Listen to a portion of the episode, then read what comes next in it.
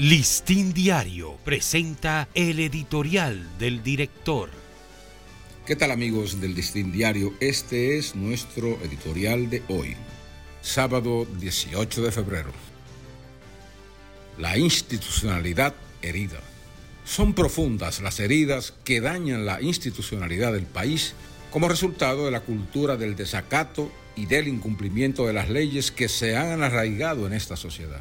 Hemos ido cayendo de ese modo en una cadena de quiebres inducidos del Estado de Derecho con sus imprevisibles consecuencias. La falta de institucionalidad, entendida como la incapacidad de las entidades públicas y privadas para cumplir cabalmente sus responsabilidades legales y sociales, es casi epidémica.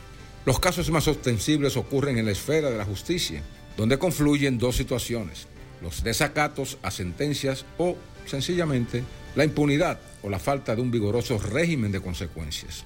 Las llamadas órdenes de alejamiento de personas potencialmente agresivas contra parejas o exparejas ha sido aliciente de innumerables feminicidios. El desprecio a leyes del tránsito ha conllevado una larga cadena de accidentes con saldos trágicos.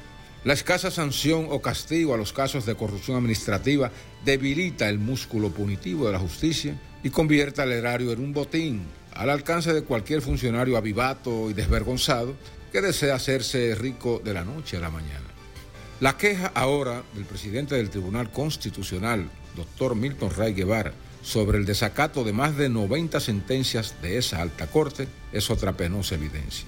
Es una afrenta al Estado social y democrático y por ende a la Constitución misma, como ha dicho certeramente el magistrado Ray Guevara.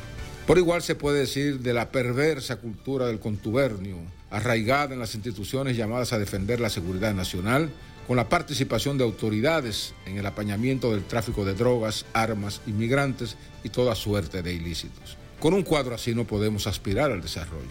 Esta falta de institucionalidad es el reverso, el auténtico subdesarrollo del que el país todavía no ha salido ni parece que saldrá mientras persistan estas graves anomalías.